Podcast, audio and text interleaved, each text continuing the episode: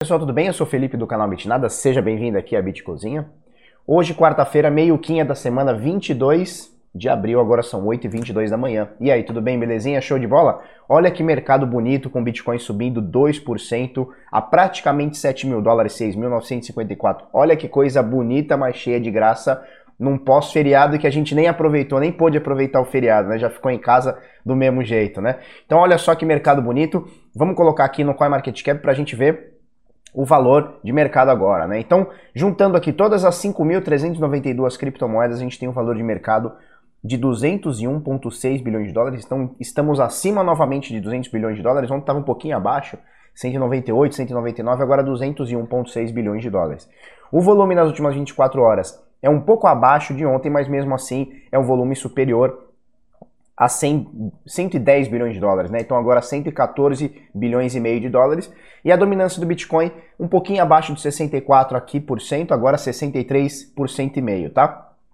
Então o Bitcoin cotado aqui a 6.987 dólares com uma altinha aqui de 2% em dólar nos últimos, nas últimas 24 horas. Colocando aqui em Bitcoin para a gente ver, a gente vê que o Ethereum tem 1% praticamente acima do Bitcoin, né, é, de valorização. Então o Bitcoin valoriza em dólar e o Ethereum valorizou em Bitcoin ainda, né? Por isso que a gente vê aqui que o Ethereum, é, o Bitcoin valorizou 2% e o Ethereum 3,36 segundo as métricas aqui do Coin 360 em dólar, né? Então em dólar ele, ele, ele é, aumenta, que tem valor é, nas últimas 24 horas aumentado em 3,35%, porque em Bitcoin ele aumentou mais 1%. Né? Então Bitcoin subiu 2% em dólar, então elevou tudo que é cotado em Bitcoin, praticamente tudo é cotado em Bitcoin, e o, o Ethereum ainda sobe 1%. Então por isso a diferença aqui é, de 3% para o Ethereum para 2% do Bitcoin, tá certo? E aí a gente vê algumas coisas caindo aqui, XRP, vamos falar da XRP daqui a pouquinho, tá? XRP caindo, Bitcoin Trash subindo 0,4%, Bitcoin SV subindo 1%, Litecoin aqui quase que no 0 a 0,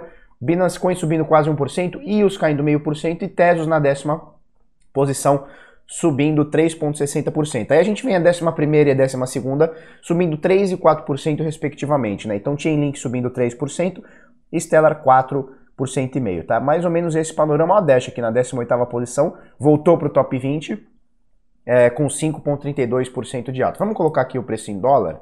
Opa, o preço em dólar aqui para a gente ver. Então, continua aqui mais ou menos em quase 7 mil dólares, né? Então deve estar encontrando uma resistênciazinha para bater os 7 mil dólares, 6.987 doletinha. Com a doletinha, valendo desvalorizado 5,32 reais brasileiros, né? Então nunca foi tão caro comprar uma doletinha. Bom para você que tem Bitcoin comprado em real há bastante tempo. Se você tem Bitcoin comprado em real há bastante tempo, você tem a valorização do Bitcoin e mais a valorização do dólar, ou seja, ou seja é, é o power, né? O power do power. E faltam menos de 20 dias, agora 16 dias e 16 horas para a gente é, chegar no halving, né? O tão esperado halving que o pessoal vem falando já há um ano, um ano e meio aí e tal. Vindo para o gráfico do Bitcoin, a gente nota aqui, ó, deixa eu botar em automático, a gente nota é, que ontem né, a gente comentou, pô, o Bitcoin saiu aqui, deixa eu fazer isso aqui. Pô, o Bitcoin saiu aqui, caiu abaixo daqui do, da média de 50, agora tá abaixo da média de 20 e tal. Caramba, que loucura é essa, né? Se a gente colocar aqui um, vou, eu vou colocar um retângulo aqui, ó, e a gente vai ver que nos últimos dias, nos últimos dias, o Bitcoin tem feito um movimento mais ou menos parecido com isso aqui, né? Deixa eu botar aqui. Opa, um pouquinho mais para baixo. Tem feito mais ou menos um movimento parecido com isso aqui, né? Então ele. Deixa eu botar aqui. Então ele, ele, ele vem aqui até 7 mil qualquer coisa, baixa um pouquinho até 6,5, 6,600, aí sobe um pouquinho mais, cai um pouquinho e tal. Bitcoin está mais ou menos nessa, nessa zona de preços aqui, né? Dentro desse retângulo aqui que a gente colocou. Então formou-se um caixote aqui, né? Onde o Bitcoin fica subindo e descendo, ele sobe um pouquinho da média de 50. Aí ele pega o suporte da média de 21, aí a média de 21 é rompida para baixo aí ele fica aí uns dois, três dias para baixo, né? O que aconteceu ontem aqui? Se a gente colocar para cima aqui esse gráfico, a gente vai ver que é, aconteceram dois candles de baixa, né? Então tava, tava subindo, beleza, pumba, dois candles de baixa. E aí aqui teve um doji, né? Então é, teve um, é, dois candles aqui de baixa e aí teve um candle de indecisão aqui. Você vê que ele é um candle indeciso, né? Por quê? Porque ele se mexe pouco durante o dia é, então ele, ele abre e fecha praticamente no valor que ele que ele estava, né? Positivo. O, o, os candles anteriores eram negativos. É, e aí ele abre aqui positivo E aí ele anda pouco durante o dia, né? Ele tem uma variação é, positiva e negativa é, pouca durante o dia. Então ele tem uma sombra aqui, ó, de 6.800 ele vai até a 6.900. E aí aqui ele, é, na abertura de 6.800 ele vem aqui até 6.700. Ou seja, ele andou 100 dólares para baixo, 100 dólares para cima durante o dia. É pouco. Porque no dia anterior, olha só, olha a variação inteira do dia anterior, são mais de 6%, né? Então, é, a gente está falando de 500 dólares de variação. Então ele, valor, é, é, ele subiu 100 dólares para cima, 100 para baixo no dia de ontem. Então foi um dia de indecisão, né? Você tem uma sombra pequena comparada com outras sombras que a gente tem aqui. Olha só, a sombra desse martelo aqui gigante, olha essa sombra grande aqui, essa outra sombra aqui gigante, olha aqui. Então a gente tem naturalmente no Bitcoin sombras grandes, até do dia anterior, olha que sombra grande. Se a gente for medir essa sombra aqui, ó, a gente está falando de 102 dólares, né? E aí eh, tem um candle de decisão e hoje ele vira positivo, né? Pelo menos até agora ele vira positivo. Tava abaixo, eh, ele estava acima da média de 50, abaixo da média de 21, né? Que são essas duas aqui cruzadas agora. E nesse momento ele está acima das duas, né? Então o Bitcoin está fazendo esse movimento, né? Tá bem irracional, tá bem lateralizado. Uh, e o pessoal costuma dizer que antes do, de, de, preceder um movimento de queda, aliás, um movimento uh, grande de alta ou de queda, deixa eu colocar isso aqui aqui.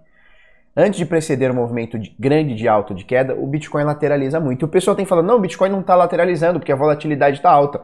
A volatilidade está alta porque a gente está é, a gente está pegando esses últimos dias aqui, ó, dia 11, a partir do dia 11, né? Então dia 12, 13 e 14 de maio. Se a gente pega esses, 13, esses três dias aqui e coloca na média, obviamente que essa média é, vai estar tá bastante vai estar, vai estar tá bastante desregulada, mas se a gente coloca aqui, ó, ignora esses dias, Cara, se a gente for pegar principalmente aqui a partir do dia 1 de abril, cara, o Bitcoin tem pouquíssima volatilidade. Vamos botar do fechamento aqui até o máximo. Ele tem pouquíssima volatilidade, são 12%.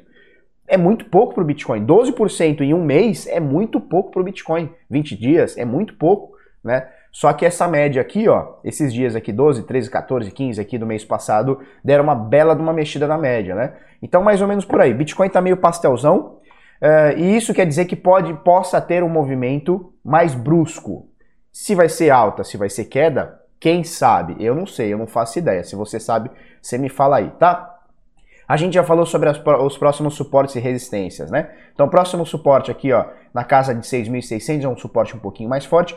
Obviamente, a gente tem suportes e resistências nas médias. Então, média de 50 agora 6.800, média de 21 exatamente 6,900, tá? Então a gente tem suportes e resistências nas médias, tem um suporte um pouquinho mais forte em 6,600, suporte que a, gente, que a gente deve enfrentar agora em 7 mil dólares, que está quase, né? 6.960, então está quase ali em 7 mil dólares.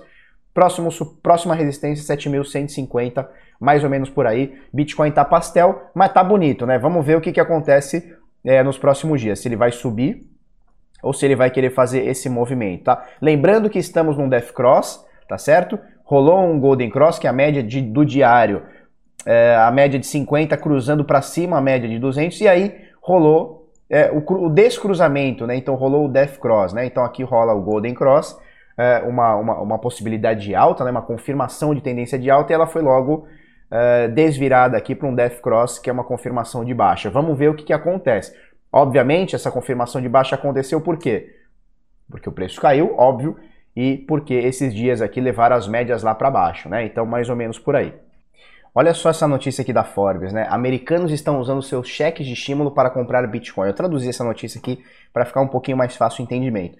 É, você está sabendo que a gente está passando aí por uma, uma, uma, parada muito louca, uma pandemia muito louca, né? E nos Estados Unidos, eles têm algum sistema é, de seguro-desemprego, alguma coisa bem parecida com o seguro-desemprego seguro que a gente tem aqui no Brasil. Desde essa crise muito louca, 22 milhões de, de, de, americanos já pediram o seu auxílio, como se fosse um auxílio-desemprego, né? Lá tá rolando um cheque de 1.200 dólares. E olha o que, que os caras estão fazendo nos Estados Unidos. Obviamente não são todos, né? Então, é, alguma parte, mas essa alguma parte está fazendo alguma relevância. Olha só.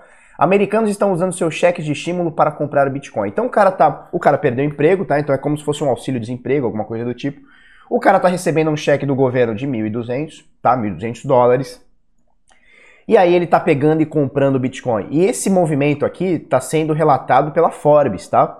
Uh, inclusive eles pegam aqui, eles pegam o, uma, um tweet do Brian Armstrong, que ele é dono da, da Coinbase, tá? E ele fala o seguinte, olha, Desde que começou esse estímulo do cheque, desde que começou, a nossa plataforma é, teve uma, um aumento no número de pessoas muito grande. E o número de, de compras e depósitos no valor de 1.200 dólares aumentou drasticamente. Olha só, ele mostra até um gráfico aqui e tal.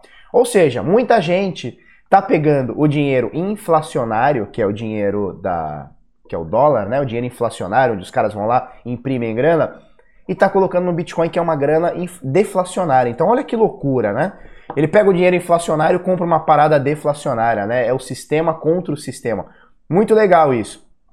O que, que significa? Na, ao meu ver, assim, numa, num primeiro momento que eu pensei, bom, essa galera que tá pegando esse cheque de 1.200 não tá ainda precisando. Então pegou a grana, opa, vem cá que é meu, né? Dá pra cá que é nosso. Só que ainda não precisou, porque quem precisa, obviamente, vai pagar aluguel, vai pagar, vai comprar é, conta de supermercado, né? Porra, vai, vai pagar as contas. Se o cara tá comprando Bitcoin é que não tá precisando nesse primeiro momento.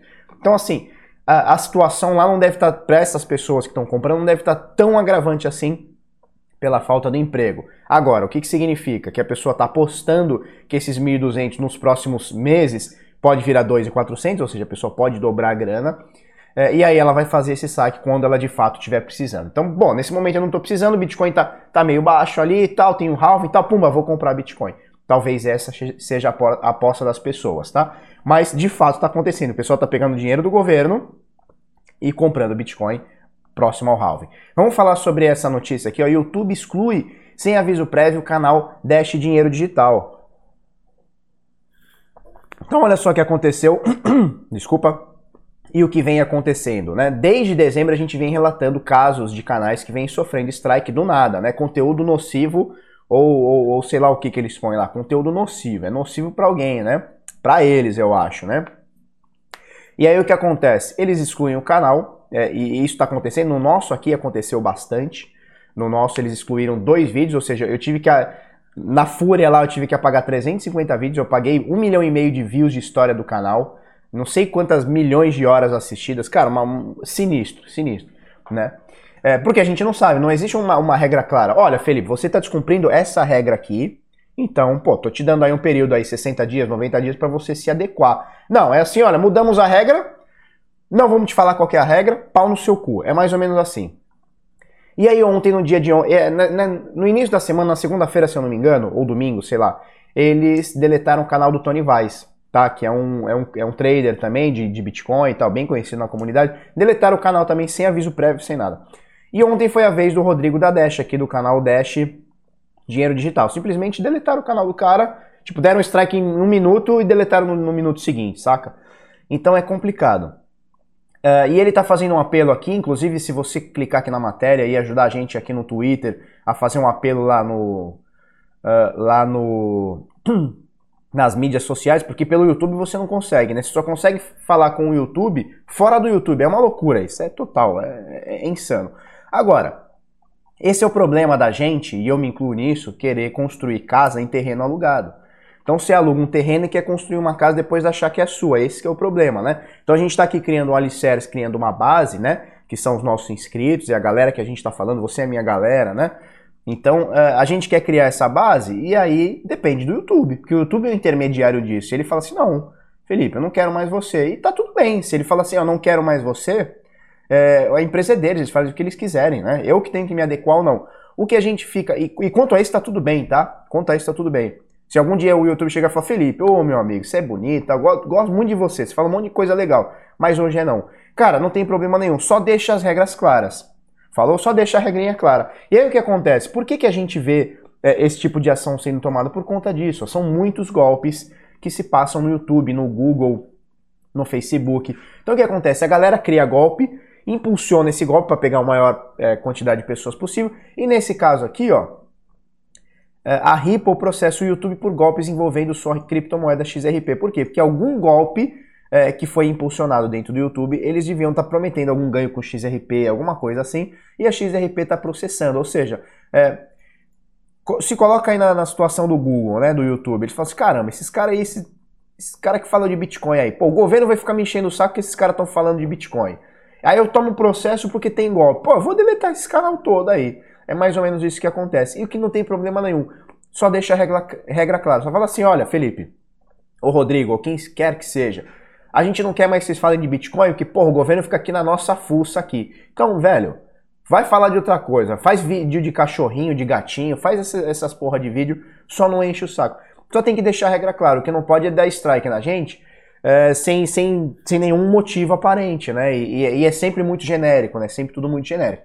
Então você vê que a Ripple processa o YouTube é, porque alguém fez algum golpe muito louco aí, envolvendo a Ripple e impulsionou. E aí a Ripple quer tirar vantagem disso. Aí o YouTube chega e fala assim, ó, tá vendo? Tá vendo por que, que eu tô deletando o canal de vocês? Que vocês falam da Ripple, a Ripple me processa, tem scan e não sei o que. E aí vira uma bola de neve que tá tudo bem, entendeu? Tá tudo bem. E, e sabe qual que é o pior disso tudo? É a galera, principalmente da comunidade, eu tô falando brasileira, americana, tudo. É a galera que fala assim, ah não, mas ele fala de Dash mesmo, pode. É, é assim que começa. Não, ele fala de Dash, tá tudo bem.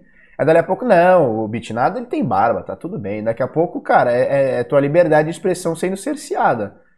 Né? E aí, é, quem, quem entra nessa, né, de tipo, ah não, é porque por conta disso, por conta daquilo. Cara, isso é mega prejudicial, né? O cara tá apoiando a censura, né? Acho muito ruim. Uh, última notícia aqui, taxa de hash de Bitcoin se recupera em 64% desde março. Então olha só, teve aquela queda muito louca, os mineradores tiraram porque o preço do Bitcoin diminuiu, né? Então o Bitcoin saiu de 10 mil, que estava 10, 8 mil dólares, que seja 10, 9, 8, foi para 3 e pouco, os caras desligaram as máquinas. Falei, peraí, me custa 6 e pouco, quase 7 mil. A gente vai falar sobre com o Rossello hoje ao vivo, tá? Ele vai falar pra gente quanto custa minerar um Bitcoin e quais são as dificuldades. Mas aí o cara falou, caramba, o Bitcoin tá 3, 4 mil dólares, como é que eu vou pagar 7 para minerar? Desligou a máquina. Aí o que aconteceu? A taxa de hash saiu de 145 exahashes por segundo para 60, né? Então caiu absurdamente. Lembrando que esse 60 é quatro vezes maior, é quatro vezes maior? É, quatro vezes maior do que em 2017, quando a gente teve o topo histórico. 2017, quando a gente teve o topo histórico do preço do Bitcoin, a taxa de hash é de 14 exahashes por segundo. Então a gente está falando de 64 numa queda bizonha, ainda assim é muita coisa, tá? E agora voltou aqui para patamares na matéria aqui de mais ou menos, papapá, uh, 130 hashes, tá? Então olha só. Ah, não, na realidade ele voltou ele voltou para 82. Então, cara, são mais de 5 vezes mais do que do, do topo histórico lá em 2017, tá? Então ele estava aqui na casa dos 145, caiu aqui para 82 e já está em 130 novamente, bem próximo aqui do 145, que foi o topo histórico. Uh, tem uma métrica aqui, olha, isso aqui é legal da gente ver, hein? Isso aqui é bem legal e eu lembro de ter noticiado alguma coisa parecida com isso no ano passado, quando a gente precedeu aquela alta dos 14 mil dólares, tá? O Josh Oswasks, sei lá como é que fala isso aqui, ele fala o seguinte: é, novos, é, novos não, números de endereços ativos na rede ultrapassou a maior alta dos últimos nove meses. 820 mil usuários ativos, né? Então, usuários ativos vamos entender como carteiras ativas. Então, uma carteira que, sei lá, nos últimos seis meses ou um ano é, teve alguma, algum saque, algum depósito, tá? Eu acho que é essa a métrica que eles usam. E são 820 mil carteiras com algum saldo, com alguma movimentação em algum tempo. É, lembrando que isso não quer dizer que são 820 mil pessoas, você pode ter 37 carteiras e fulano pode ter um milhão de carteiras, né? Então, não quer dizer que são 820 mil pessoas, por exemplo. Eu tenho mais de uma carteira. Você provavelmente, dependendo da carteira que você usa, ele gera vários endereços. Por exemplo, você tem uma Ledger, ele, puta, se você fizer 10 operações, ele vai gerar 10 endereços, por exemplo, né?